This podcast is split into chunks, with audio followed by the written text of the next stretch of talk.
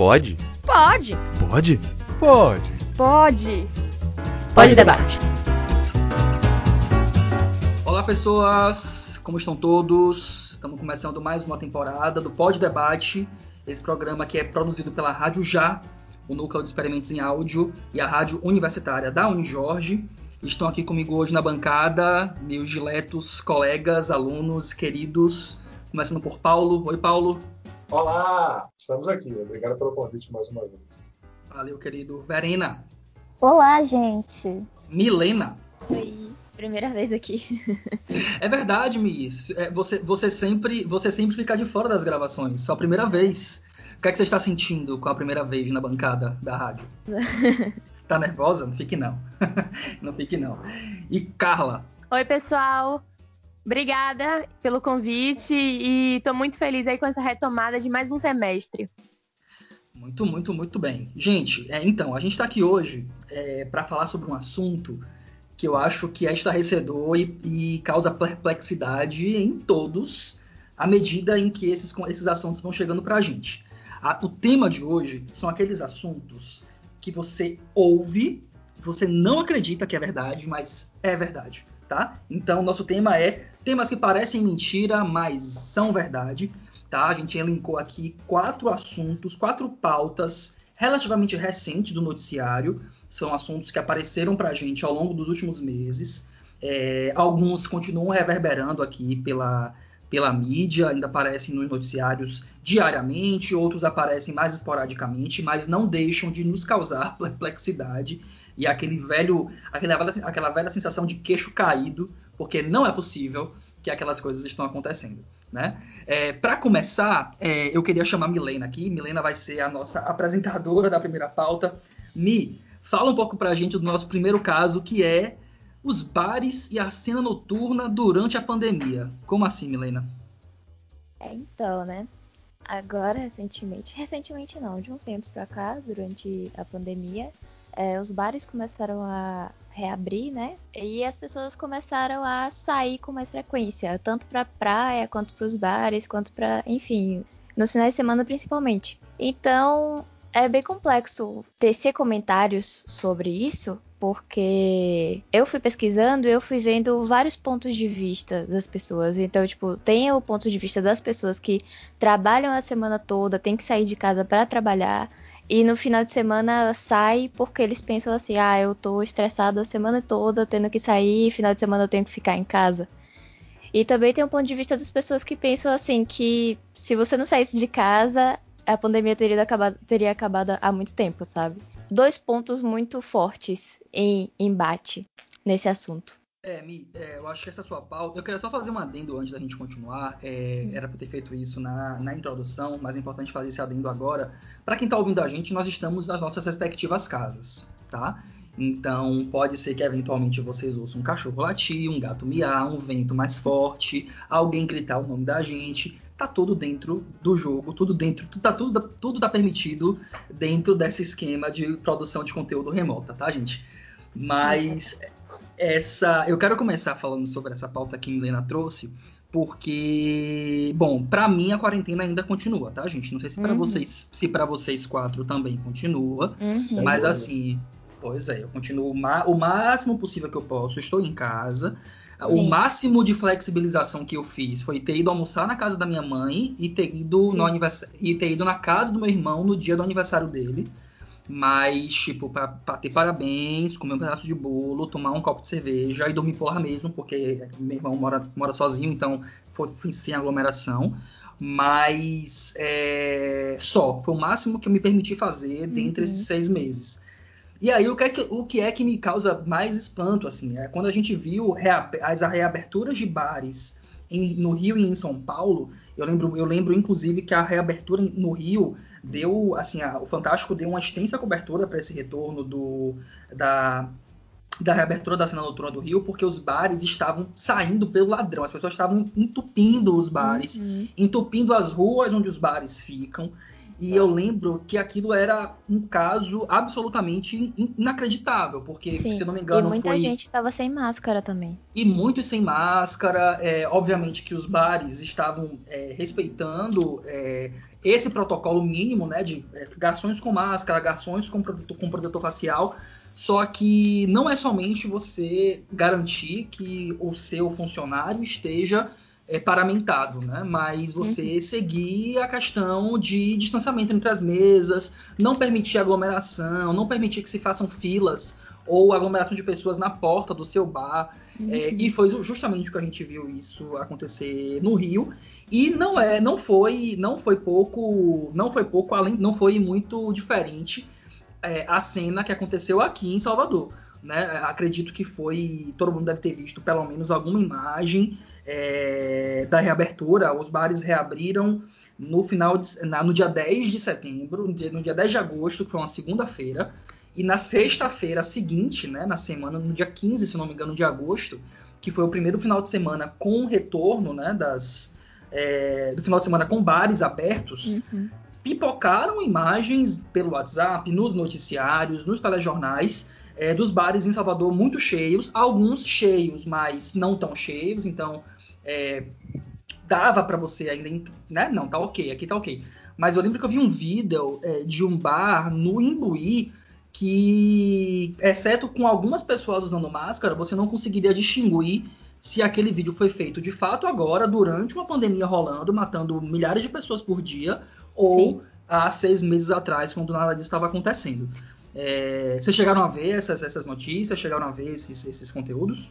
Eu vi, eu vi. É, praticamente presencialmente, né? Porque nessa época eu tava no Imbuí, só que óbvio que eu não tava saindo de casa. E eu vi pela janela do apartamento que tinha muita gente na rua. Mas assim, desde antes de abrir os, ba abrir os bares, já tinha muita gente nas praças, andando pelas praças, correndo, saindo para caminhar, para passear com o cachorro. E era muita gente, não só assim, umas cinco pessoas, era tipo umas 20 pessoas ao mesmo tempo.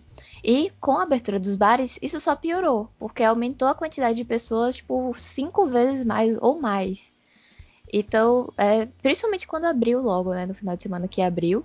No Rio Vermelho também teve muita aglomeração é, na rua, não só nos bares, mas nas ruas também. Agora, é, no período que os bares estiveram fechados, é, foi vista também aglomeração nos postos de gasolina, porque uhum. eles não pararam de, de vender bebidas alcoólicas. E por mais que tentassem controlar a aglomeração, as pessoas acabaram indo para lá durante os finais de uhum. semana. Mesmo pode tendo a, a, lei que não pode vender bebida alcoólica em bares a partir de 10 horas, né? Ou 9 horas da Isso. noite. Acho que, é, acho que os bares têm que, os bares só podem ficar abertos, se eu não me engano, até as 11 da noite. 11, exatamente. Eles precisam fechar, isso. É, na verdade, assim, é, talvez até contrariando um pouco a, a premissa, do, a premissa do, do, do, programa, mas sinceramente eu não acho tão inacreditável não, porque esse tipo de comportamento já já vinha dando sinais desde o começo da pandemia, né? Então, Verdade.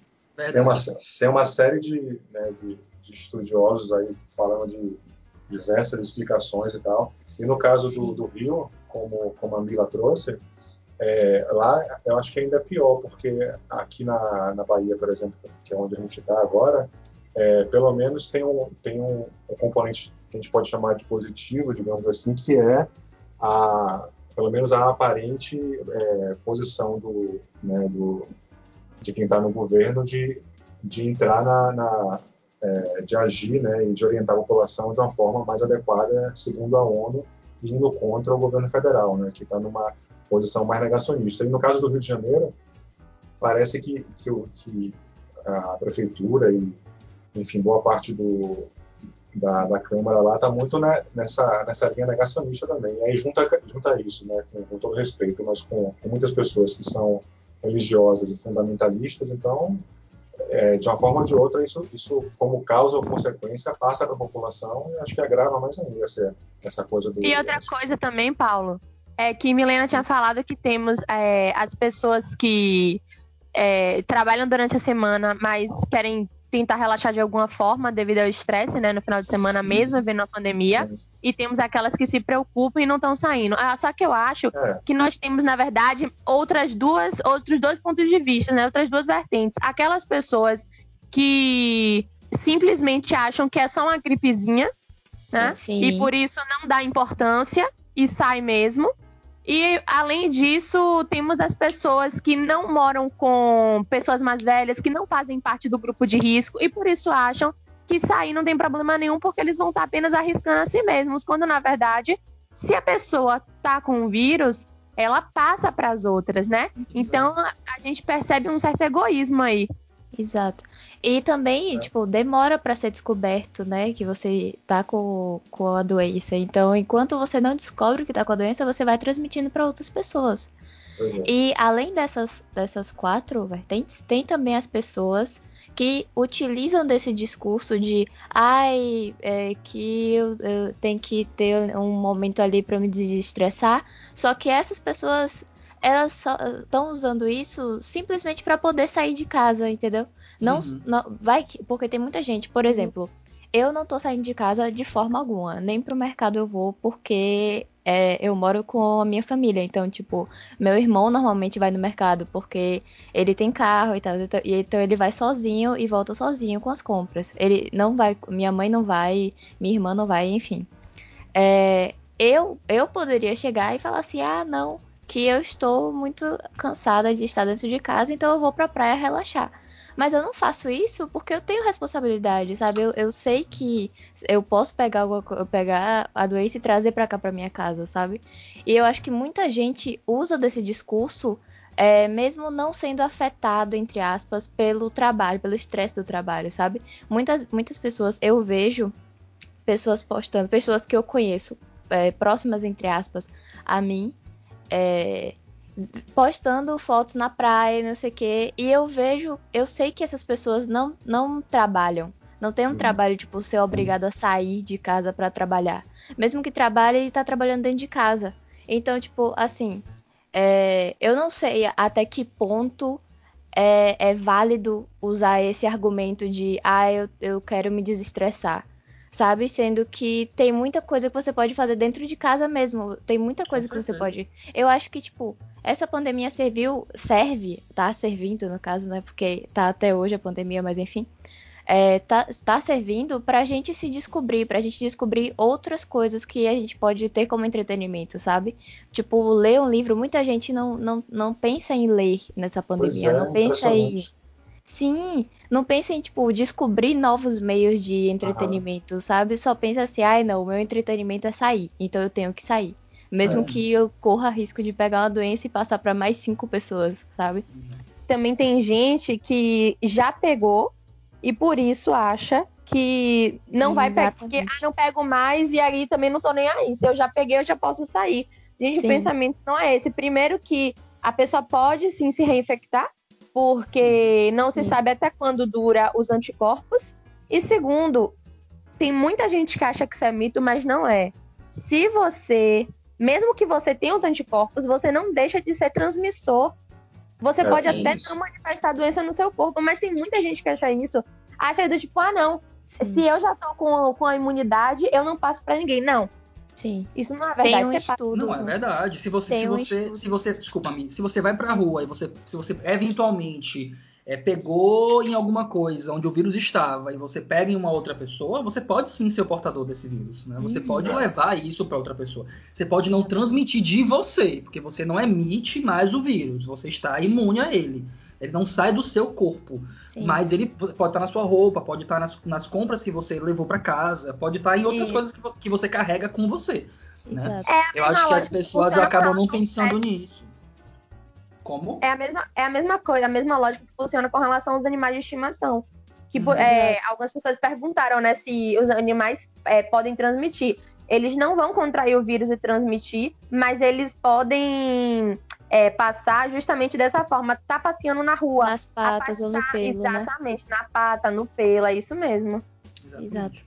Eu vi um estudo que é, você fica imune, entre aspas. Imune não, mas tipo, a sua imunidade depois de você contrair o, o Covid dura três meses em você. Então, tipo, pra você pegar de novo, É, acho que são dois a três meses, algo assim.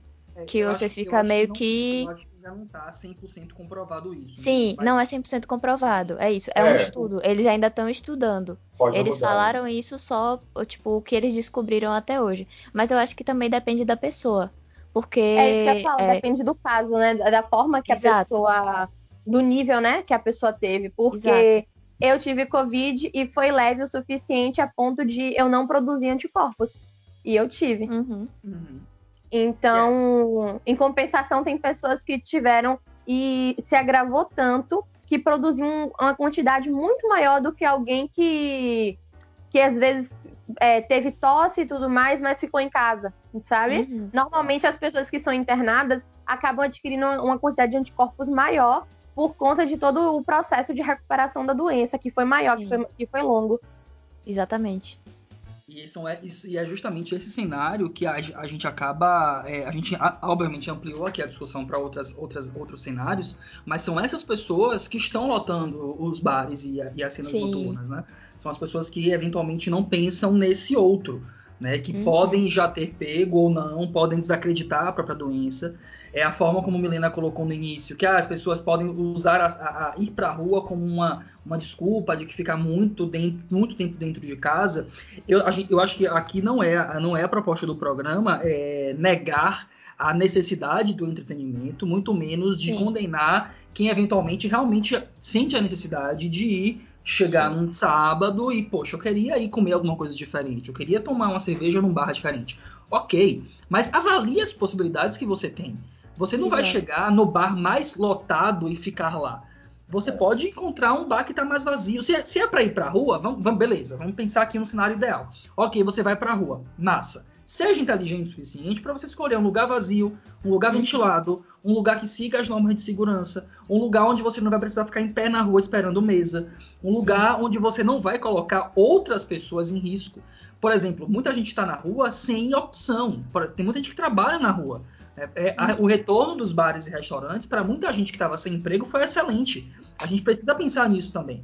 Para muita gente que estava sem emprego, ter retornado o funcionamento de bares e restaurantes é legal para essas pessoas que vão voltar a ter renda. Mas essas pessoas estão na rua porque elas não têm opção de estar na rua. É o emprego delas, é o trabalho delas. E às vezes, uma pessoa que é inconsequente e se coloca em risco, coloca em risco também umas pessoas como essas que estão trabalhando e que não têm opção. É a opção que ela tem é ir para a rua trabalhar, né? É, e a gente não tem e, e- e a gente ainda acaba não pensando muito nisso. E não é somente você ir para o bar de noite e voltar para casa, mas uma vez que você eventualmente foi para a rua, se contaminou, tá assintomático e segunda-feira você vai trabalhar, você pega o metrô, você pega o ônibus, você tá ali é, transmitindo para outras pessoas sem nem pensar nisso. Porque, infelizmente, boa parte das pessoas que estão na rua se aglomerando, é, é, é, pouco se lixando para a situação que o país está passando, elas não vão ligar se na segunda-feira ela vai entrar no ônibus sem máscara e vai contaminar as pessoas. Porque essas- a maior parte dessas pessoas elas são inconsequentes mesmo, né? Uhum. O que eu acho muito delicado do, do bar é porque é inevitável você não tirar a máscara, né? Porque você não vai tomar uma Não bebida. tem condições. Exatamente. Pois é, então. ou comer, né? Você para comer você tem que tirar a máscara. Você precisa para chamar para comer. Eles é, existem outros. Eu estava lendo que agora você não tem mais o menu, não tem mais o cardápio. Você tem que pegar um aplicativo, baixar um cel- baixa- baixar um, usar um QR code do celular. Ok, eles estão diminuindo as formas de interação entre o garçom e as mesas. Mas é isso que vocês falaram, né? As pessoas vão consumir tudo isso. E vai, vai consumir como? Sem máscara. Né? E o ar-condicionado. Ar-condicionado, lugares fechados. Quem Agora, o pessoal vai limpar direitinho, entendeu? Pra poder. Exa- exatamente. Será que esses lugares vão ser realmente desinfectados como merecem É. ser? Será que essa limpeza vai ser é, realmente protocolar como tem que ser? Ou será que isso depois que os bares fecham, depois que os olhos se voltam, se dão as costas, será que de fato esses, esses estabelecimentos estão seguindo No estritamente? Brasil, não. No- pois é. E aí eu- e é o que eu queria dizer. É, na prime- no primeiro final de semana de reabertura, uma quantidade muito grande de bares foram fechados. Porque não já, Uhum. já no primeiro dia já não seguiram os protocolos de segurança. Os mais básicos, como, por exemplo, deu 11 horas, você precisa fechar suas portas. Né? Alguns bares não fecharam. E aí eu não vou, não vou conseguir é, falar todos, mas uma quantidade de bares do Rio Vermelho, eu moro, eu- meus pais moram no Rio Vermelho e na- no domingo do dia, acho que foi dia 17. Eu fui almoçar com eles, aí alguns bares que deveriam estar abertos, porque já que permitiu a abertura, né? Eles poderiam estar abertos. Quando eu passei, estavam todos fechados. E aí eu perguntei, mas por que, que aconteceu? Aí quando eu li no jornal, esses bares foram todos autuados por descumprimento às regras de, de. No primeiro final de semana, gente. No primeiro final de semana.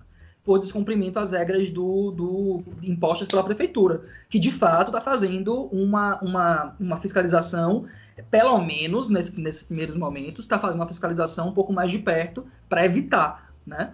Uhum. Mas até que ponto isso vai ser prolongado? Até que ponto é, essa flexibilização, com o passar do tempo, esse esgarçamento, as pessoas elas vão começando a se acostumar com, a, com essa sensação de normalidade e aí vai ficar uhum. mais difícil ainda a gente retornar para um patamar mais de segurança, como a gente ainda conseguiu estabelecer lá no início da, da, da, da quarentena, né? Os meses de, de, março e abril, de fato, o fluxo de carros em Salvador caiu. essa semana é, já engarrafamento normal na cidade, normal. Super normal. Uhum. Super normal. Ontem eu, ontem, eu, ontem eu precisei ao médico e é, eu fui pro médico e saindo do médico eu precisava passar no veterinário para pegar um, um remedinho para Matilda, né, minha cadelinha. E um, um, um, um, trajeto que eu levaria, sei lá, 10 minutos, eu levei 45 minutos. Tudo engarrafado. A cidade voltou ao normal, gente. Acabou. Não tem mais nada de diferente. É isso que preocupa. Exatamente, por, até porque é, o pessoal fala que, ah, que os leitos estão ficando desocupados. Os leitos estão ficando desocupados porque tem muita gente morrendo, entendeu? Exatamente. Então, assim, não é, não é uma coisa assim, ah, não, que tá, tá melhorando. Não tá melhorando, as pessoas estão morrendo, sabe? Então eu acho que a, que a gente deveria ter essa responsabilidade de pensar nas coisas, sabe? Como você falou, quando sair, tentar não ir para um lugar mais cheio. Tanto Exato. é que eu, eu conheço pessoas que saem, mas não saem todos os dias. Porque uhum. tem muita gente que eu vejo que sai todos os dias, todos os dias. Uhum. Que, é uma coisa completamente desnecessária, porque tá na pandemia, para que você vai sair todo dia sem ser para trabalhar, sabe? Enfim. É, mas tem pessoas que saem assim, tipo, um final de semana, um, um, dois finais de semana no mês, e quando sai, assim, vai pra praia num dia de semana de manhã cedo que não vai ter muita gente, vai da praia vai estar tá uhum. vazia. Então, assim, ter essa responsabilidade, né, de pensar assim, pô, vou sair, ok, eu não posso, não consigo ficar em casa, vou sair, mas pelo menos ter essa responsabilidade de não ir para um lugar que está lotado de pessoas que você sabe que a, a probabilidade de você ser contaminado ou contaminar outra, outras pessoas também, né, é muito maior. Exato. Outra tá, coisa, Milena. Oi, oi, Carla. É, o, o que Belena tinha falado da ocupação, né, dos, dos leitos. É, quando a gente conseguiu descer de uma forma rápida, não porque as pessoas estavam saindo e também não só porque pessoas estavam morrendo, mas porque o prefeito ele estava correndo atrás para abrir novos leitos, né, para que a porcentagem assim pudesse baixar. Ou seja, uhum. o número não desceu de fato como as pessoas estavam estavam pensando, estavam se fazendo, querendo acreditar, né? por conveniência. Exato. É, só, não aumentou, só não aumentou como, como se imaginava. Isso, Sim. aumento do número de leitos, o que, de o, que de, o que de fato é uma coisa positiva, porque se por acaso precisar mais, mais pessoas precisarem desses, desses leitos, eles vão existir. Mas de fato, para abrir, por exemplo, a primeira fase, que foi a abertura dos shoppings e centros comerciais, só foi permitida porque na semana anterior, eu não vou, não vou precisar aqui a quantidade, mas foi foram, foram inaugurados uma quantidade X de leitos de UTI Exato. que permitiu que o número caísse para 70% e aí você pudesse abrir os, os, shoppings. É muito verdade também que esse número de ocupação de UTI está caindo. Né? Se não me engano, aqui em Salvador já está em algo em torno entre 50% e 60%, o que é um número muito inferior ao que estava há um mês, um mês e meio Sim. atrás. Mas é algo a se observar né? A, a, fase 3, se não me engano, já retornou semana, essa semana, né? Templos religiosos, algumas galerias de arte, museus já podem reabrir, né? Mas nem todos vão reabrir agora. E observemos aí se os próximos capítulos dessa história vai ser um pouco ou um pouco mais ou um pouco menos crível ou incrível, né? Do que essa noites lotadas de pessoas enquanto o mundo está literalmente acabando e as pessoas estão bebendo e dançando. Bom, nosso segundo ponto é, do, do que pode parecer mentira, mas é pura verdade, aconteceu no sul do, no sul do país. o caso de uma mãe que perdeu a guarda da filha momentaneamente, mas perdeu porque ela levou a filha em uma cerimônia religiosa do candomblé. E isso é, inculcou na mãe dela, na avó da criança, de que a criança poderia estar passando por maus tratos. Ah, Quem... Carla, conta pra gente melhor o que é que aconteceu. Pois é, Bião. Então, o caso ocorreu em Araçatuba, que fica em São Paulo, né? E a menina, Luana, que tem 12 anos de idade, ela estava passando por um renascimento, que é um processo que do candomblé para você iniciar, né, para você se iniciar na religião. E o que aconteceu foi que a polícia recebeu denúncias de maus tratos e até mesmo abuso, isso no dia 23 de julho, eles foram lá no terreiro, a menina ela estava no quinto dia de no quinto dia de, do, do renascimento, né? E sendo que, inclusive, esse processo inicial, a pessoa fica reclusa durante 21 dias. A, na verdade, a depender do local, varia de 10 a 21 dias, mas pelo que, pelo que eu li, nesse terreiro, seria o, o processo dela teria essa duração de 21 dias. E ela estava no quinto quando houve esse primeiro momento. E pouco depois, alguns dias depois, no dia 28, insistiram na denúncia. E ela foi tirada da mãe, perdeu a guarda. E essa denúncia, uma das denúncias foi feita pela própria avó materna. Nossa. Isso é realmente me chocou muito. Foi uma das coisas assim, que mais me chocou você, a sua mãe acreditar que você está abusando e maltratando a sua filha, né? Quer dizer, na verdade, a, o, a, o, grande incômodo dessa avó é porque a, ela era católica, exatamente, ah. ela era católica, uhum. ela é católica, né? A filha acabou seguindo a religião do candomblé, inclusive a sogra dela, e sogra, porque os pais são separados, os pais da menina, ela é mãe de santo e a, por isso a avó materna estava muito incomodada, foi totalmente contra essa por toda, toda essa iniciação e por isso acusou, é, mas foi provado que a menina estava lá por vontade própria, né? Ela queria e ela estava ciente, inclusive, que o cabelo dela seria raspado, não foi porque uma das coisas que alegaram foi essa, né? Que o, o, o fato de raspar o cabelo, é, eles forçaram ela a raspar o cabelo, no caso, né? Mas ela, ela depois explicou que não, a menina se manteve, apesar de ter passado o susto na hora com a polícia invadindo o local, a todo momento ela falou com muita calma que ela queria estar, passar por aquilo ali, né? E o que me deixa realmente muito triste é que o advogado, no final das contas, ele no dia 14, a menina retornou à família, a mãe, e o advogado disse que era motivo de comemorar, né? De comemoração. Mas eu vejo que eu, eu fico pensando, poxa, a gente deveria comemorar se, infelizmente, se, se as pessoas respeitassem a crença da outra, né? A gente deveria comemorar se o outro é, tivesse um mínimo de interesse e conhecimento do, do, do candomblé, que faz parte da cultura brasileira, porque o Brasil é um país miscigenado, rico, né? Numa, tem uma grande diversidade, mas gente, as pessoas simplesmente por não aceitarem serem contrariadas, né, terem uma visão, não aceita que outras pessoas tenham uma visão oposta à sua, infelizmente passaram, separaram a filha da mãe, inclusive, nossa, separaram a filha da mãe, ficou péssimo isso. mas, mas, mas tá valendo. Separaram a menina da mãe. E outra coisa, não sei se vocês souberam, mas ela chegou a fugir da casa da avó um dia. Não, no dia 31 de julho, a menina fugiu da casa da avó e a polícia achou ela numa praça e a devolveu para a avó mais uma vez. Ou seja, claramente a menina não queria estar tá passando por aquilo. A mãe, ela Exato. foi restrita a ter conversas de cinco minutos com a filha. Que é isso? E o, o que é não e o que é pior, o mais agravante é que as, nós falamos muito sobre os nossos direitos, né? E se a gente olhar para a Constituição, no artigo 5 onde temos cláusulas pétreas, estamos falando da liberdade à religião, à crença, né? E a inviolabilidade a essa, a essa liberdade. Além disso, temos também o Estatuto da Criança e do Adolescente, que protege os pais a ensinarem os seus, as suas crenças, passar para os seus filhos, o que é uma coisa extremamente natural.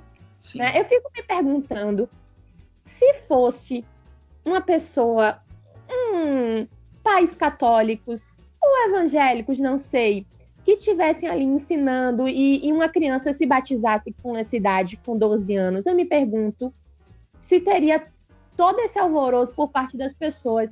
O que é absolutamente, que, é, que é inclusive o comum, né, Carla? É, geralmente nas, nessas religiões ditas é, nessas, na, nas religiões neopentecostais, pentecostais, as, as, religiões católicas, as crianças são batizadas quando crianças mesmo, né? Uhum. Bebês. Be bebês. Eu, eu, eu, eu, lembro que eu, eu me batizei, eu tinha 10 anos e eu achei estranhíssimo, porque todos os meus amigos já eram batizados. Sim. Depois eu, obviamente, depois eu questionei a questão do batismo, não, não, não atuo, não, não sou. Não, sou católico, mas não sou praticante, enfim, uhum. me distanciei da religião. E a criança, a criança, essa criança do caso que ela está falando em especial, ela tinha 12 anos.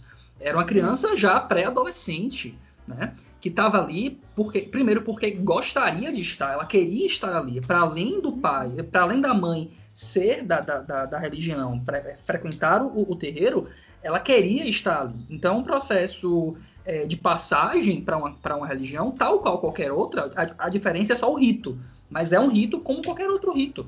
É como em algumas religiões você precisa se banhar a sua cabeça com a água, mergulhar num lago ou em alguma piscina. Nessa religião você tem um, um, um, um ritual que é um pouco mais demorado, mas é um ritual. Né?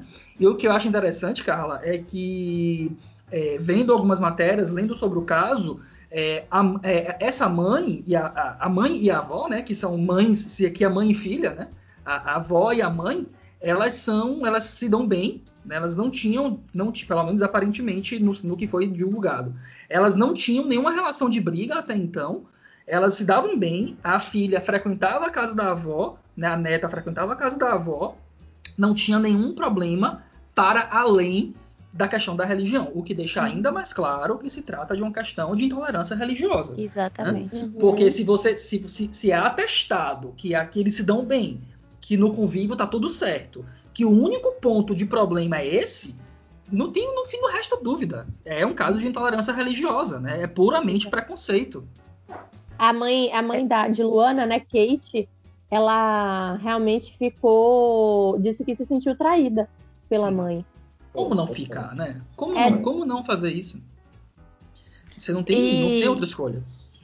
É, eu li um pouco sobre esse caso quando ocorreu, né? Eu pesquisei um pouco sobre ele. E eu vi que quando os policiais chegaram lá, primeiro que o, o ritual ele não pode ser interrompido.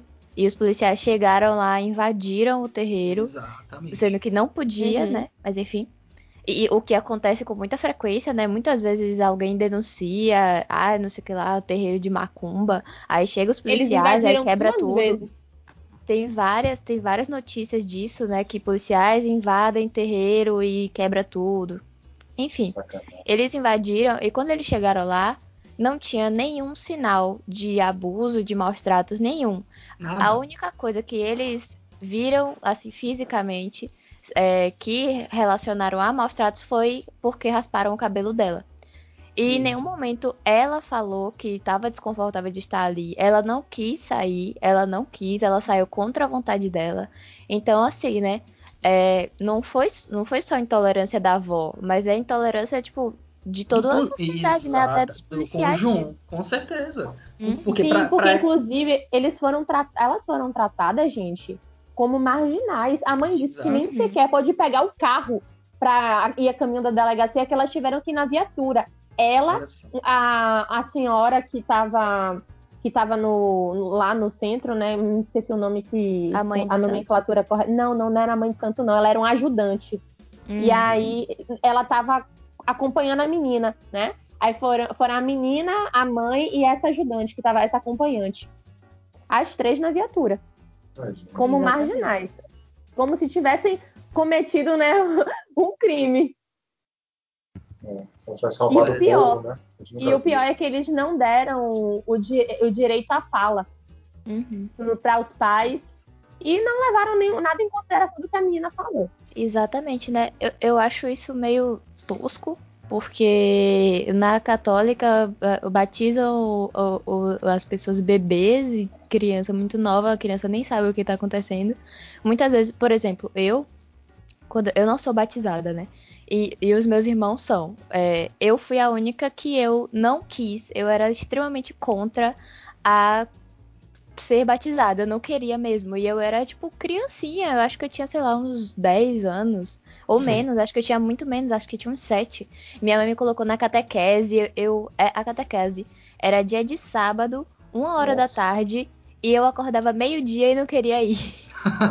eu lutava pra não ir. Então, assim, se fosse.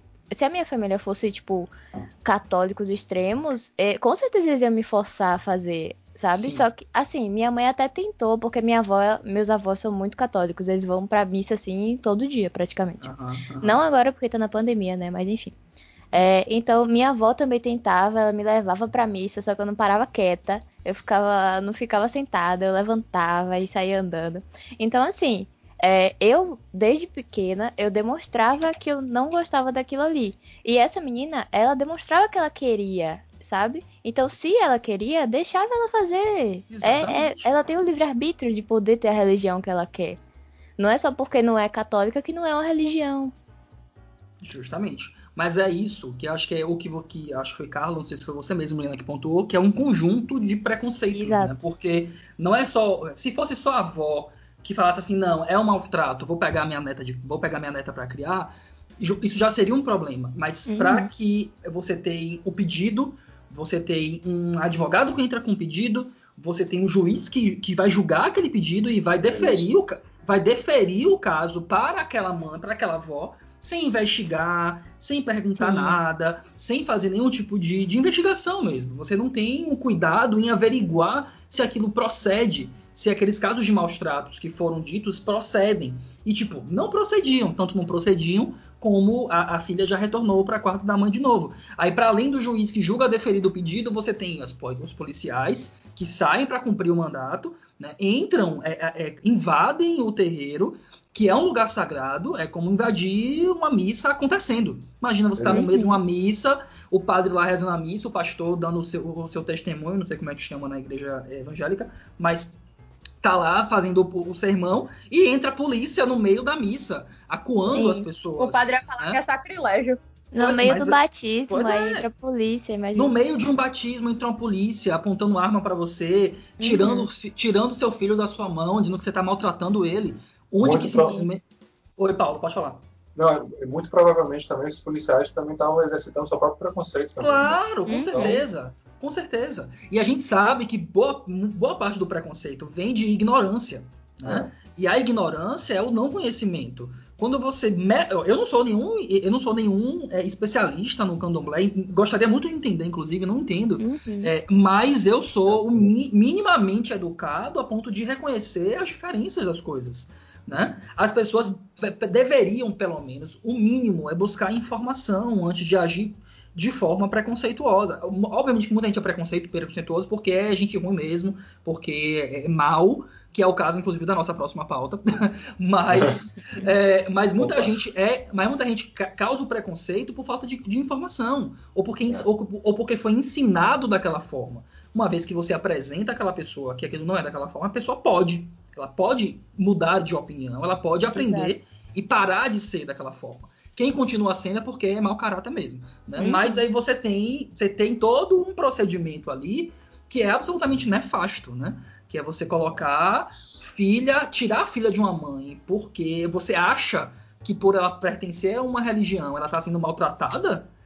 Pelo amor de Deus, gente, não tem, não tem é mais um, mais um exemplo de que a gente vive de fato num país que a gente não. a gente- os limites entre absurdo e realidade eles estão cada vez menos menos existentes. Assim, você não tem mais Sim. onde separar o que é verdade do que é mentira, o que é absurdo do que é realidade, porque cada dia mais vem alguma coisa. E eu não estou falando aqui do ponto de vista que está exagerando, não. Basta você ligar a televisão Basta é, você abrir o jornal e ler qualquer coisa. Você vai ver lá algum absurdo que você fala assim, não é possível que isso aconteceu. Isso aconteceu. E... Eu sei que nem faz parte, tá? Nem faz parte da pauta.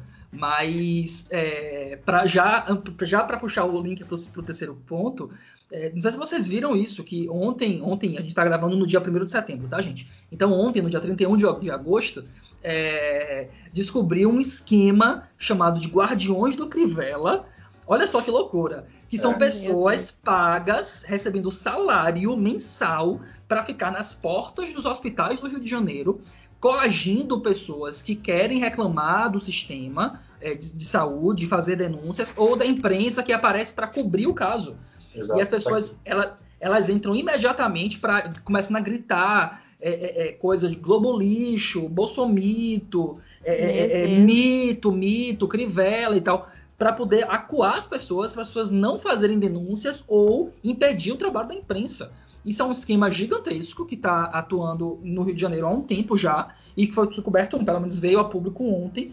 E você, você para para pensar assim, gente, e aí o que é que é o absurdo do absurdo? O Crivella está ainda liderando as intenções de voto para a prefeitura do Rio. Com, com todos os absurdos que tem acontecido no Rio desde o dia que ele ganhou a eleição um cara que quase sofreu impeachment ano passado. Só não, só não foi só não foi impeachmentado porque a casa, a, a casa dos vereadores é, é, é, a maioria é dele, então ele não, não conseguiria aprovar mesmo. É, é absurdo. Mas aí, já para pegar o gancho, não sei se a gente, ter, a gente terminou a, a, outra pauta, gente. Eu meio, que, eu meio que enfiei um assunto no outro. porque. Porque. Porque acho que veio o link, e eu tô preocupado realmente com o tempo, é, para já inserir aqui o terceiro, o terceiro tópico, que é justamente esse absurdo, mais voltado pro lado político da coisa. Não que a gente não. Não que falar de pandemia e falar de religião também não esteja dentro da seara política, mas esse aqui, de fato, é uma pauta do noticiário político. Né? A gente teve aí há duas semanas atrás, no dia, olha só que ironia absurda, no dia em que o Brasil é, chegou à marca é, triste de 100 mil mortes pela Covid-19, saiu uma pesquisa, uma pesquisa Datafolha apontando que o presidente Jair Bolsonaro atingiu o seu maior patamar de aprovação do seu governo desde a eleição.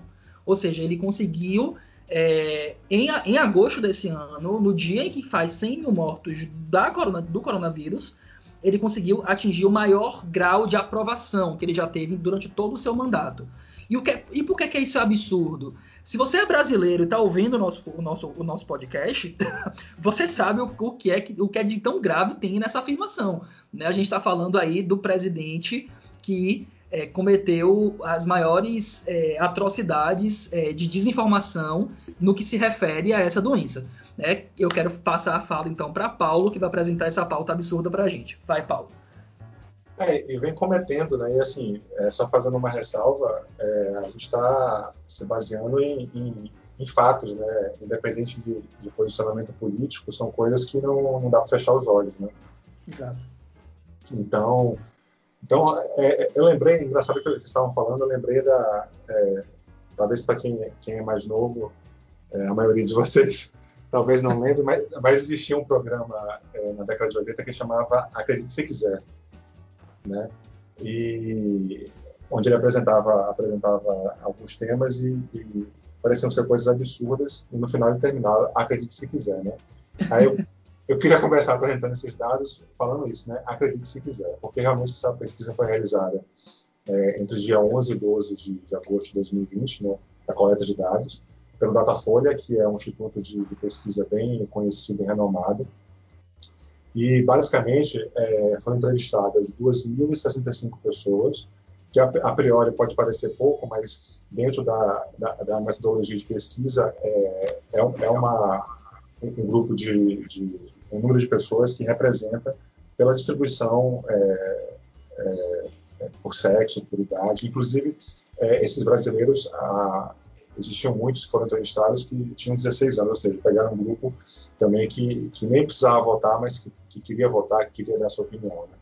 Então, foram entrevistadas essas 2.065 pessoas através é, de telefone celular, né, porque a, por conta da pandemia, né, por motivos óbvios, Agora, é interessante que o Datafolha é, faz uma ressalva é, sobre essa pesquisa, é, dizendo que pelo fato de ter sido, é, ter sido realizada através de telefonemas, né? A equipe estava em casa, tudo fazendo, apresentando o questionário. É, existe mais um dado aí que pode ser pode ser questionado, não que invalide a pesquisa, mas que tem que ser pensado, porque normalmente uma pesquisa como essa, né, é no, no, no cara a cara, né, nas ruas, como é, elas são geralmente feitas, e não por telefone, você quando faz uma pergunta, né, sobre determinado assunto, geralmente você pode você pode mostrar um cartão, você pode mostrar uma ficha, né, um, um pequeno texto que ajude a pessoa a identificar aquele tema ou pessoas que sobre as quais você está falando, né? E por telefone isso não foi possível. Então, a Datafolha é, sinaliza de que, de que esses dados é, incríveis, né, literalmente incríveis, é, no, final das, no final das contas, podem é, ter mais esse componente que, na minha opinião, na minha interpretação pessoal, pode ajudar a questionar esse tipo de opinião e tentar é, colocar os pés no chão e não, e não, e não acreditar que as pessoas possam estar é, concordando e, e, dizendo que, que o, o, presidente, esse presidente, infelizmente, esteja com uma popularidade maior. Mas alguns dados interessantes também dessa pesquisa são os seguintes. Ele fala que, é, dentro desse universo, ele fala que a aprovação do governo Bolsonaro, né, então, cresceu, de forma geral, de 32% para 37%. A reprovação, que une a avaliação ruim e a avaliação péssima, né, a soma das duas coisas, é, a Bolsonaro, foi de 44 para 34, ou seja, a reprovação diminuiu, inevitavelmente a aprovação aumentou. É, tem aqueles também que consideram é, o governo regular, né, ficaram na, na média, é, esse número passou de 23% para 27%, e aqueles que não quiseram dar opinião ou não sabiam opinar, né, os clássicos, é, não quero opinar sobre isso, 1%. Uhum. É, de, dentro desse contexto também, a, a gente vê então que essa avaliação positiva melhorou em quase todos os, os segmentos socio, socioeconômicos e demográficos, ou seja, é, entre idade, entre faixa, entre faixa salarial, entre classe social, é, esses dados se referem a, a, a, esse, a esse grupo, né, esses grupos. É, exceto os mais velhos. Os mais velhos, é, a, a, aprovação de, né, a avaliação positiva de Bolsonaro entre as pessoas mais velhas oscilou muito pouco, foi de 33% para 34%. Agora, entre os mais jovens, a avaliação positiva caiu de 54 para 41, já é um dado mais significativo. Né? É, em relação às regiões, né, a, a região sul é, tradicionalmente é, apoia bastante, né, tem um pensamento muito, muito voltado para as colocações desse governo e, de forma geral, mais de direita, embora esse seja, seja extremista, não seja simplesmente de direita, mas o Sul ficou com 42% de aprovação do, do, do, do governo, né, mesmo com, essa, com esse contexto todo, e teve uma novidade que o Norte e o Centro-Oeste também alcançaram esse percentual, ou seja, não só o Sul, mas o Norte e o Centro-Oeste também aprovam o, o governo em 42%. Em relação às mulheres, as mulheres continuam seguindo como as que mais reprovam o Bolsonaro, né? Ah, mas ainda assim. Graças a Deus. Graças a Deus. Né? Mas, mas ainda assim, por incrível que pareça, caiu esse número. Quer dizer, é, era 39% é, das mulheres né, que, que reprovavam, hoje são 29%, quer dizer, 10% é muita coisa. Hum, é, é inacreditável. É, em relação aos homens, é, permanecem em 41%. É, e em relação a quem tem ensino superior, a, a reprovação é bem maior, né, como, como até se espera. Né, quem tem mais informação, né, tem mais acesso a, a informações diferentes, consegue ter um, um, uma percepção crítica maior. Então, são 47% que, que, que reprovam ele, na verdade. Né, e as classes mais é, menos escolarizadas, né, é, a reprovação caiu de 40% para 27%. Quer dizer, de uma forma geral, a reprovação caiu é, é, em números maiores ou menores, né, é, é, de forma assustadora. Né? Quer dizer, aqui tem alguns dados, mas assim, é, é impressionante como, como isso vem ocorrendo. Tem uma coisa interessante, eu fui pesquisar opiniões de, de especialistas, uma das possíveis, né? Tem várias, evidentemente, se você for analisar o quadro de uma forma complexa, complexificada, você vê várias variáveis que podem estar envolvidas, inclusive aquelas que a gente já falou nas outras pautas, né? Da, que você pode talvez colocar como uma falta de, de, de senso coletivo, né? As pessoas é, exercitando seu egoísmo e não conseguindo se colocar no lugar do outro, a falta de empatia, né? A gente falou das outras pautas, a, a, a não, a não, a, a, o não exercício de tentar entender o outro. Mas, assim, tem um dado interessante também, e aí eu lembro de, um, de uma coisa bem, bem, bem curiosa que às vezes a gente é, deixa de lado, mas a, questão das necessidades básicas, né? É aquela questão também do, do, do pão, do ciclo e tal, que é o seguinte, é, essa coisa do, do está tá sendo discutido atualmente, né, do, da manutenção ou não do, do auxílio emergencial né, durante a pandemia, estava uhum. é, sendo discutido, quer dizer, está sendo discutido ainda, o Congresso vai, vai, aprovar ou não, depois vai voltar para o Bolsonaro, ver se veta, se não veta, mas ele está tirando partido disso, né, porque é, demorou muito para sair o auxílio, né, vocês lembram, no começo da pandemia, e aí acabou sendo aqueles 600 reais, né, em três vezes, né, três parcelas de 600 reais, e agora estão decidindo se vão, vão continuar ou não. E aí o, o, o, o Guedes, né, com, com, com, todo o Ministério da Economia, fez uma proposta, o Bolsonaro falou que não, não era, tentou tirar proveito, e agora parece que vai chegar em 300 reais, e uhum. ele está se colocando como defensor né, dos pobres, não, não pode abaixar muito, e tal, então assim, é, meio que apelando né, para esse lado é, da necessidade das pessoas e tentando tirar uma, uma, uma imagem, né, tentando se fazer de, de, populista e tal.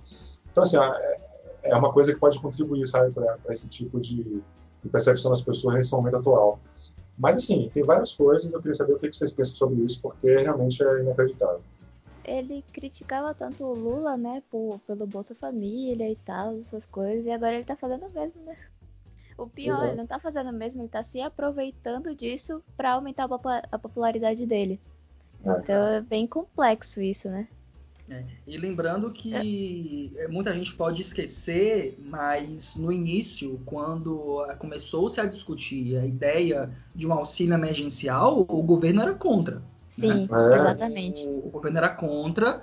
A proposta nasceu na Câmara, né, na Câmara dos Deputados, é, como uma, uma, proposta, já que na, logo no início da pandemia muitos contratos de trabalho foram encerrados, muita gente foi demitida, o, o, a perda real é, é, de renda para todo mundo era muito presente, né, para vários setores da economia.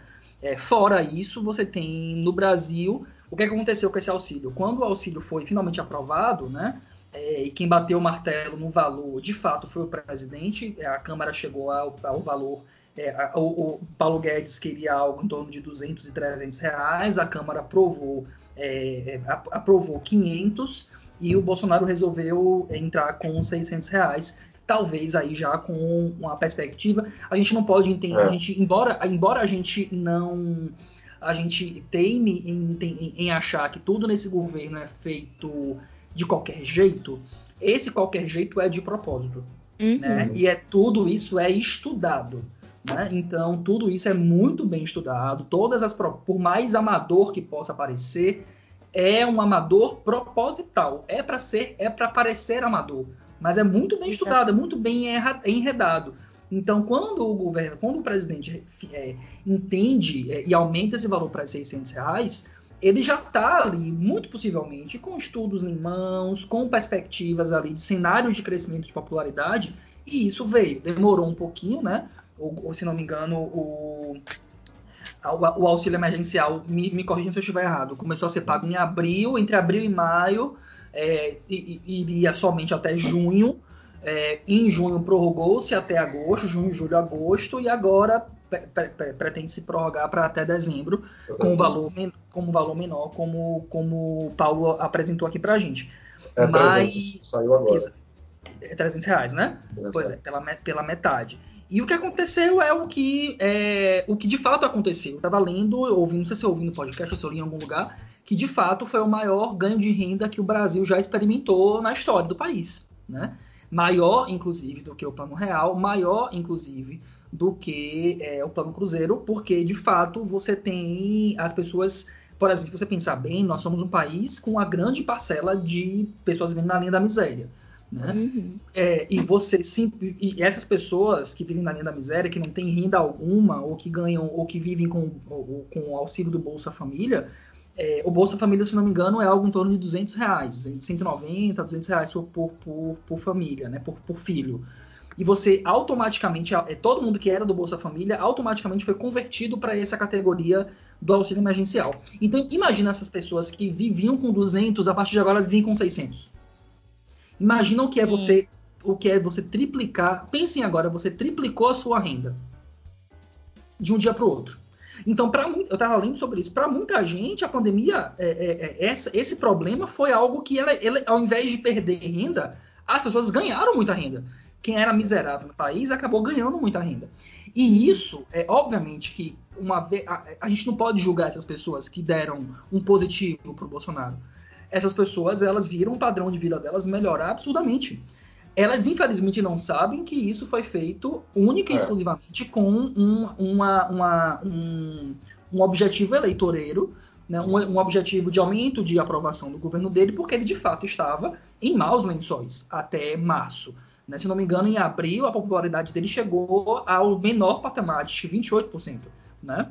Depois subiu para 32 e agora chegou nesses 37. Tá é, eu quero indicar para vocês, e, antes de passar para vocês falarem também, eu quero indicar para vocês uma, um, um, podcast que eu achei que foi o que, o que mais me, me, me atinou para uma leitura mais específica desse, dessa, dessa, dessa, dessa pesquisa, que é o Angu de Grilo. O Angu de Grilo é um podcast da Flávia Oliveira, que é uma jornalista da Globo News, e Isabela Reis, que é filha dela, e se não me engano também jornalista. E ela, eu, não vou, eu não vou saber precisar para vocês qual é o, a edição do programa, mas o, o, título é o caso da menina, que eles, eles discutem o caso da, da menina que é dos 10 anos, que foi estuprada, e aquele, todo aquele absurdo, que inclusive seria um outro ponto, né? Seria um outro tópico para a gente discutir aqui facilmente. Né, um outro tópico absurdo. É, o, o, tópico é a menina e o Datafolha, o nome do programa. Ouçam, é muito interessante. A Flávia é uma jornalista especializada em cobertura de economia, então ela faz uma leitura muito bem é, construída desse, é, dessa questão, dessa questão é toda. Fala, Paulo. E é, e é, uma jornalista inteligentíssima, uma mulher negra, ah, engajadíssima. Muito. Fantástica, fantástica. Ela é excelente, ela é excelente mesmo. É, o que, é que vocês têm mais a dizer desse caso aí, desse nosso, desse presidente absurdo que a gente tem? Vocês querem falar alguma coisa? Vel, quer falar alguma coisa para já ir te para já ir te aquecendo para a última pauta, que é a pauta que é a sua pauta? Não, gente, eu acho que não tem muito, eu não tenho muito a dizer em relação à, à aprovação. Acho que vocês fizeram uma ótima leitura. Eu acompanho uhum. o Angu de Grupo, eu adoro. A Isabela Reis também, além de filha da, além de ser filha da Flávia, ela também é jornalista. O Bion ficou em dúvida em, em falar no, no momento. É, e o episódio é ótimo. Outra coisa é que os outros episódios do. Eu vou, precisa, vou fazer a minha propaganda aqui, tá, gente? É o meu podcast uhum. favorito. Os outros episódios do Angu também são maravilhosos, então Muito acompanhem. Sim, é, uma, é, um excelente programa mesmo. E aí, vamos acompanhar aí, então, as, os próximos desdobramentos. Vamos ver se essa aprovação se sustenta a longo é. prazo. É. Todos os especialistas dizem que não, né, que o cenário para Bolsonaro, depois do, da diminuição dessa renda de 600 para 300 reais, vai ser catastrófico. E vamos, vamos observar o que é que os próximos capítulos desse absurdo chamado política no Brasil tem para a gente. Bom, para é, finalizar. Oi, oi, Paulo, diga, pode falar. E, e, e, vocês falando, me lembrei também o seguinte: que assim, é, a, a, a, toda pesquisa é, uma, é um, é um recorte interessante, mas assim, a gente não pode também tomar ela como não, como verdade absoluta, né? Então, absolutamente. Para que as pessoas também não achem e não acreditem que realmente é, não isso é o Brasil todo, é, que não tem mais jeito, é que o Brasil todo pensa dessa forma. Né? Então não, vamos, vamos ser críticos também com a pesquisa. Absolutamente. Ler, com, ler criticamente, observar os outros extratos da pesquisa, né? A gente está olhando é. só para um número, que é o um número de é. aprovação geral. Mas se você estratificar a pesquisa, e é isso que a Flávia Oliveira e a Isabela Reis fazem nesse programa, elas estratificam a pesquisa e vão Sim. colocando categoria por categoria essas aprovações e mostrando aonde é que teve a maior elevação, a menor elevação. Eu acho interessante que a gente ouça e por quê, exatamente, o porquê. Então eu acho interessante que a gente ouça o ângulo de grilo, a gente vai deixar, vou deixar na descrição do, do programa é, esse link para vocês assistirem depois e complementarem nossa discussão daqui. Bom, para começar, para terminar o nosso programa, tem uma última pauta. A gente deixou a cereja do bolo para o final, obviamente. Eu acho que de todos os casos, todo mundo que está acompanhando o noticiário não está entendendo direito o que é está acontecendo com esse caso, porque ele é tão Nossa. absurdo, mas tão absurdo, que você não tem condições de você entender. Não, isso não aconteceu de verdade.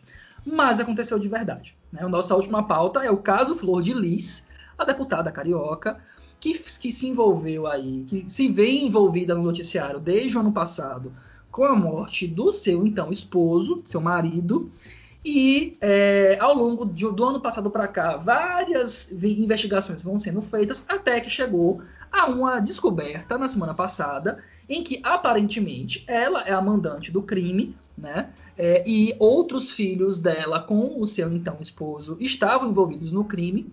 E tem um monte de desdobramento mais absurdo ainda que eu vou deixar para Verena apresentar para vocês, porque eu gosto de ouvir essa história porque essa história não me cansa nunca. Vel, conta aí pra gente o que é, o que é essa, que inclusive foi a pauta que originou o nome do programa. Parece mentira, mas é verdade. Foi essa pauta que originou o nome do programa. Vel, o que é que aconteceu? Então, gente, aconteceram várias coisas, na verdade. Mas o que. O, o, o principal ocorrido, nesse caso Flor de Lis, foi o assassinato do Anderson, do Carmo. Ele foi morto é, em Niterói, no Rio de Janeiro, em frente à casa dele, no dia 16 de junho de 2000, 2019. É, a, a, promotoria do Rio de Janeiro, a, o Ministério Público, eles chegaram a, com um laudo de que pelo menos de, de que havia pelo menos 30 perfurações no corpo do Anderson. O Anderson, ele morava com a Flor de Lis e com os filhos. A Flor de Lis é uma deputada que tem aí um histórico dentro da mídia, dentro da imprensa, porque ela acabou adotando muitas crianças. E a gente vai chegar nesse momento. É, voltando para o crime, né? É, o, alguns filhos foram presos de, de imediato, praticamente, que foram o Sérgio e o, e o Lucas. Então, o Sérgio, ele foi o autor dos disparos, segundo os policiais. Segundo as investigações, ele foi o autor dos, dos disparos. E encontraram a arma do crime dentro do quarto dele. E aí nós partimos para essa família. O Bião enviou o link. E aí nós partimos para essa família, que é uma família enorme, e que montou em volta de si todo, eu vou chamar de marketing, tá? Todo um uhum. marketing tinham um brand, digamos assim. A Flor de Lis tinha um brand, um brand muito forte, que é o seguinte: nós, eu tenho uma família, é uma família tradicional que segue os bons costumes. Eu sou uma pessoa caridosa, digamos assim, e ela adotou mais de 50 filhos. É, Nossa. A, isso. O que as pessoas não sabiam é o seguinte: essa família ela não tinha uma estrutura, um núcleo familiar nada tradicional. Não era, era muito pouco tradicional, até porque eu, quando você vai pesquisar, quando você vai parar para ler sobre isso, você não consegue, eu pelo menos, não consigo considerar família exatamente. Existia hum. diferença entre os filhos biológicos e os filhos adotivos ou os filhos afetivos, é, vamos assim dizer, porque alguns dos filhos da Flor de Lis é, não tinham é, nenhum registro, eles não foram registrados, embora estivessem lá na casa dela.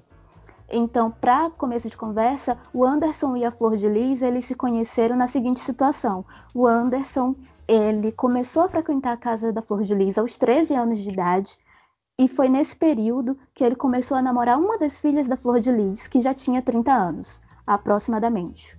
Nossa. Quando ele fez 15 anos, eles começaram a ter um relacionamento. Qual é a fonte dessas informações? A mãe do Anderson. Ela afirma que tudo isso aconteceu.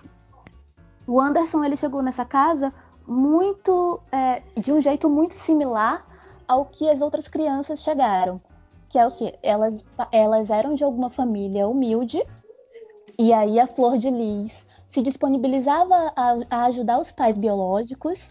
É, as crianças começavam a, a receber visitas dela e aí nesse momento ela fazia o pedido, né? Poxa, você pode ficar, essa, essa criança ela não tem estrutura aqui, ela pode ficar na minha casa.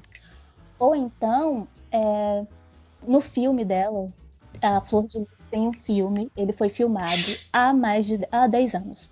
Não foi há mais de 10 anos. Ele foi filmado há 10 anos com um elenco de 30 pessoas. E aí eu vou falar sobre esse filme rapidamente agora, só para a gente entender um pouquinho melhor essas adoções.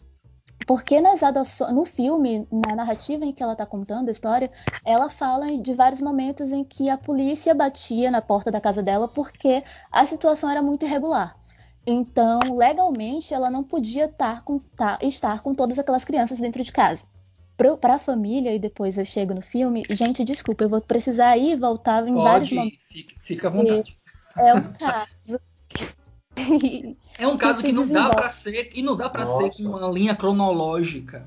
Não É. dá para ser linear. É, é- é cinema de montagem Ah. não linear. É uma história louca. Vá, filha, pode, pode continuar. de vários modos. É, então, é, descobriram também, nas- através das investigações, que a Flor de Lis ela tentou é, matar o Anderson é, por seis, aproximadamente, aproximadamente não, tentou matar o Anderson seis vezes. E aí eu percebi que eu esqueci de falar uma coisa antes. Olha só, o que acontece é o seguinte: a Flor de Lis ela foi, ela foi indiciada pelo Ministério Público do Rio de Janeiro é, esse Ministério Público, ele acusou mais 10 pessoas, 10 familiares que conviviam na mesma casa com o Anderson e com a Flor de Lis. Todos eles supostamente estão envolvidos nesse homicídio. Um homicídio que começou muito antes do dia 16 de junho, porque antes do dia 16 de junho, segundo as investigações, o Anderson ia frequente, com uma certa frequência ao hospital, então ele tem um prontuário extenso, e para a polícia, ele foi. é, ele sofreu uma tentativa de envenenamento por arsênico no mínimo seis vezes. Então, um dos Carlos, ele cuidava da, da, da cozinha da casa e era essa pessoa responsável por colocar é, veneno na comida do pastor Anderson. E o que acontecia? Essa, como é que se constituía essa família? Como é que quem sabia ou quem não sabia da casa? O, o que estava acontecendo ali naquela casa, aparentemente? A casa era dividida do- da seguinte maneira: os filhos afetivos, os da primeira geração de adoção, eles tinham uma relação próxima à Flor de Lis. Então, eles tinham privi- privilégios dentro dessa casa Uhum. comiam bem, eles tinham uma geladeira, eles tinham acesso a uma geladeira diferente que, segundo uma fonte que não quis se identificar, mas que morava dentro da casa, ficava trancada. Uhum. Essa geladeira, a chave dessa, dessa geladeira, quem tinha acesso era a Flor de Lis, era o Carlos que cuidava da cozinha. Então, esses filhos eram quem? A Marzi, é, o Anderson, o Carlos, o Sérgio. Poucos filhos em, em um núcleo familiar que é tão extenso. Os outros filhos, essa fonte, ela chegou a dizer que era mais ou menos assim. Os, pra- para os filhos que tinham essa proximidade com a flor de lis, era servido, para essas crianças era servido no- batata frita. E para as outras, batata, batata frita e bife, enquanto as outras comiam frango. Era sempre algo um pouco. Era, uma- era sempre algo um pouco mais barato, mais, mais viável, assim, sabe? Digamos assim, financeiramente. Uhum. A Flor de Lis e o pastor Anderson, eles tentaram ingressar é, como, como religiosos, como autoridades religiosas, digamos assim, na Assembleia de Deus, e eles não conseguiram. E foi por, foi por causa disso que surgiu o Ministério Flor de Lis. Então eles fundaram a própria, a própria igreja. E aí você- é aí que você vai percebendo aquilo que eu falei antes. Embora tudo isso estivesse acontecendo na casa deles, é, esse plano que envolvia várias pessoas, né? Segundo o Ministério Público, pelo menos 10 pessoas, além da Flor de Lis, para assassinar o, o pastor Anderson por fora. Quem estava vendo, a- a- quem vendo aquela família, para todo mundo aquilo ali era perfeito. É, então era um marketing muito bem feito. É, alguém perguntou se está travando. Está travando para vocês? Não, pra mim tá tudo ok. Não, tranquilo. Pra mim também não. Certo. Segue. Então era um marketing muito bem feito. E aí, outra coisa, um momento.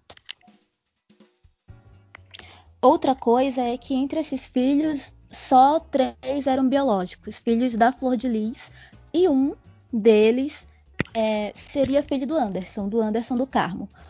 O que aconteceu com as investigações? O nome desse filho é, é Daniel. Durante as, durante as investigações foi feito um teste de DNA e descobriram que ele não era, na verdade, ele não é filho do Anderson.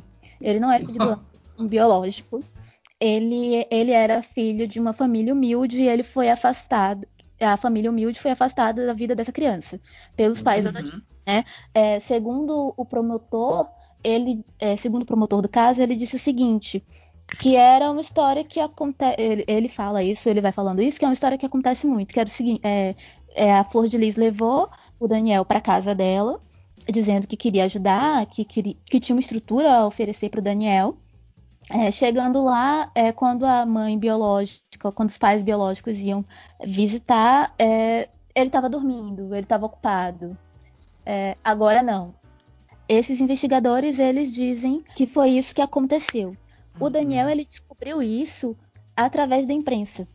Então, antes, sim, antes dele antes dele saber, inclusive, de, um dos pedidos que o Daniel fez foi o seguinte: ele falou para os policiais é, a seguinte frase, abre aspas, eu quero a verdade, doutor, porque ele é meu pai, fecha aspas. Eita, então ele descobriu tudo é, por meio de reportagens. Meu Deus. Cada vez que eu descubro uma coisa nova, mais, mais mentira é. parece. Né? Exatamente. Gente. Parece roteiro de filme real, assim, filme é... ruim ainda. É, eu ia comentar isso, porque realmente, quanto mais ela conta, mais eu não. Toda hora. Não, eu, eu penso assim, essa parte é a pior. Não, isso aí Sim. foi terrível. É... Não, quando eu vejo. E tipo, não sei se.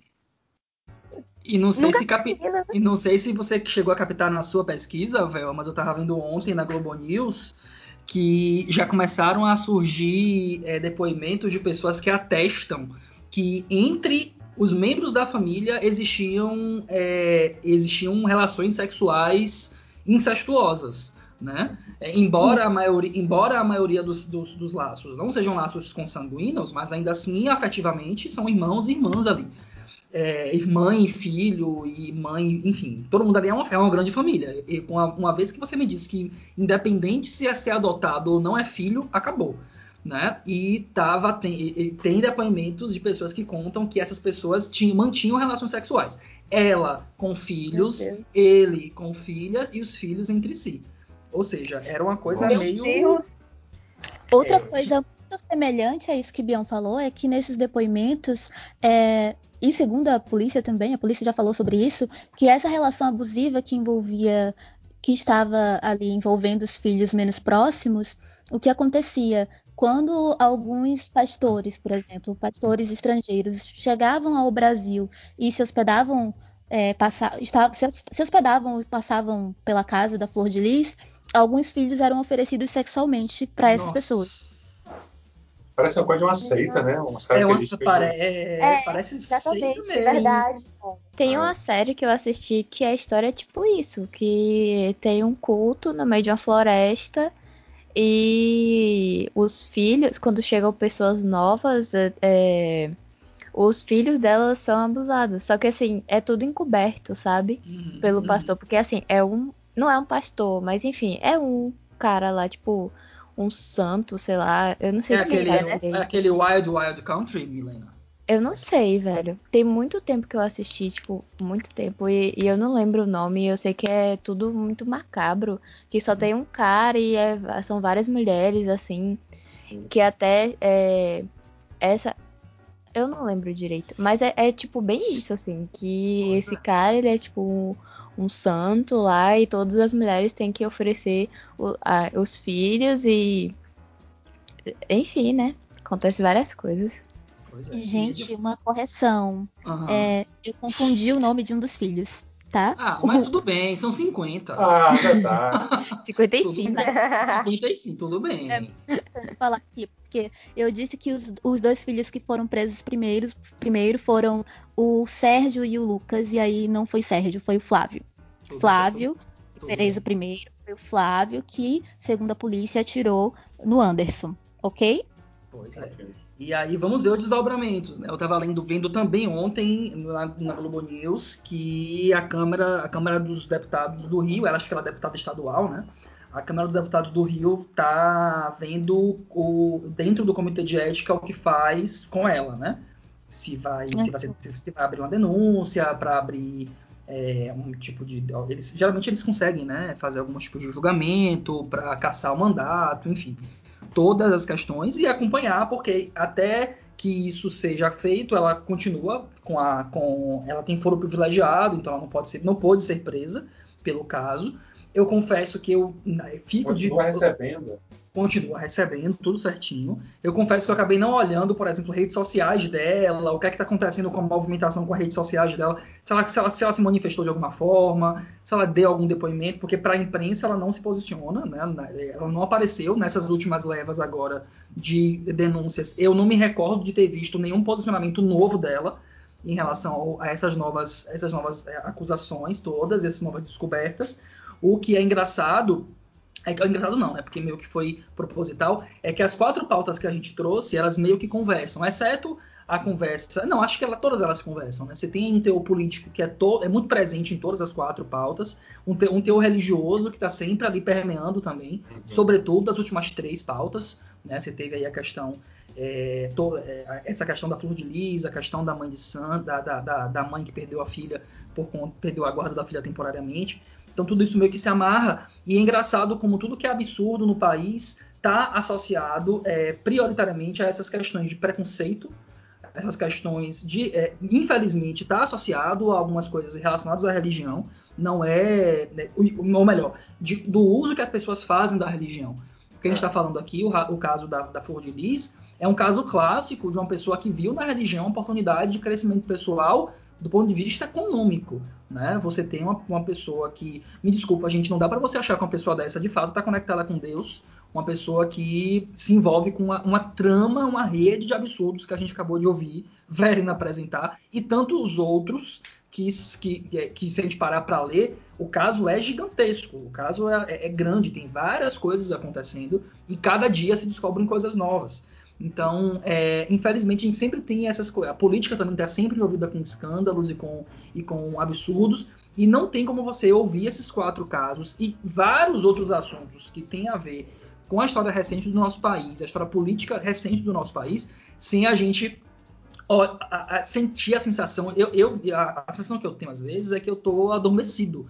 Que, que tudo que está acontecendo é um, que é um sonho, um pesadelo, que tudo é muito mentira e que eu vou acordar e, tipo, voltei pra 2018, antes da. Antes da antes, nem 2018, né? Porque se você pensar bem, essa fase nefasta brasileira, do, do 2014 para cá, só piora, né? É. Mas, mas é engraçado como tudo que a gente conversou aqui parece que a gente está falando enredos de filme facilmente, assim. É tudo muito parece mentira. Mas... Só para encerrar o caso, ah eu tenho mais um ponto que eu, que eu acho que importante, que é o seguinte, a Flor de Lis, ela tentou é, incriminar um dos filhos, o Lucas, que tinha 18 anos no ano passado, que foi quando tudo, todo, quando tudo isso aconteceu. Sim, tudo isso, no caso, o assassinato, tá, gente? Porque acontece tanta coisa, é difícil Exato. apresentar para vocês do que, do que se trata. Ela tentou incriminar o Lucas.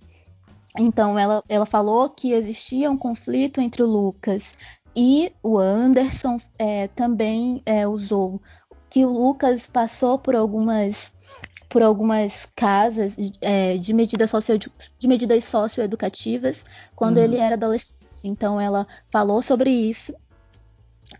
E aí foi aí é, é, é, o ponto em que eu quero chegar que surgiu uma suposta carta do Lucas. Uhum é, falando sobre é, em que aparentemente ele é, assumia, né, que tinha sido responsável aí pelo que aconteceu. E aí os investigadores disseram o seguinte, que aparentemente o Lucas foi coagido, ele não não não, não escreveu essa carta, é, não foi responsável pelo, pelo teor dessa carta, e é, que a mandante, é, a principal suspeita de mandante é ela mesma, não, não o filho que tem é, que a, tem um pouco mais de 18 anos agora, né? Tem 19 anos. tá tentando culpar, tá é tentando culpar alguém, né? Tá tentando jogar a culpa em alguém. E não dá para você colocar na, a culpa na conta de, uma, de uma, um jovem de 18 anos uma trama maléfica absurda dessa, né? No mínimo, ele teria ajuda de umas outras pessoas. Mas é claro que isso tem a ver com ela. É para não, é, não encerrar, porque eu acho que esse assunto ainda vai desdobrar bastante, mas é uma coisa que, para fazer mais uma questão do gancho, né, das, das pautas que a gente discutiu aqui, é, é, há um relato de, eu não sei se foi uma, uma, uma, uma, uma gravação de áudio ou se foi um depoimento, se realmente isso me passou, mas há um depoimento dela, né, uma fala dela que coloca que para ela é, que era a única saída que ela tinha era mandar matar o marido, porque se ela se divorciar, se ela se divorciasse ah, é. dele, o, o, o, povo de Deus, o povo, ela, o povo da igreja não ia aceitar. Ou seja, aceita-se homicídios, mas não aceita o divórcio né? Para vocês verem como que a, as pessoas conseguem subverter o pensamento da religião completamente, né? É, como, que, como que você pode entender que é mais aceitável você matar o seu parceiro do que você se divorciar dele, já que a relação não estava dando mais certo, né? Então, fazer uma avaliação psicológica. E me perdoe, Bion, eu acho que isso aí é, é, é, querendo ou não, uma certa desculpa dela. Claro, não, é isso. É, é o uso, é o uso é o uso completamente distorcido do entendimento, que de fato algumas religiões são contra o divórcio, né? Mas daí é você matar a pessoa, porque isso seria mais aceitável do que você se divorciar da pessoa. Sim. Que é isso, né? Acho que não tem, não tem desculpa. Né? Não é absolutamente uma desculpa ridícula que, enfim, do uso da religião como se fosse como se fosse justificar. Eu também não tenho visto pessoas defendendo a Flor de Lis. Eu não parei para ler isso. Eu não, eu não, não, não fui me não fui me me, me, me, me como é? Eu não fui ler esse material para sofrer lendo pessoas apoiando.